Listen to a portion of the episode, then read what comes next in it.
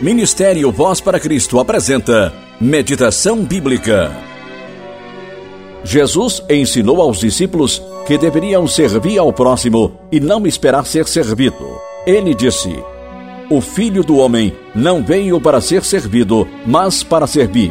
Mateus capítulo 20, versículo 28.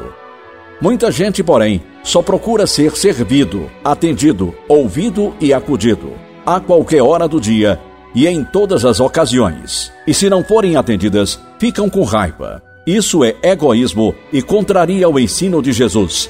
1 Coríntios capítulo 10, verso 24. Além de egoístas, são pessoas imprestáveis que nunca servem aos outros. Quer imitar Jesus? Estejam prontos para servir. Marcos capítulo 10, verso 45.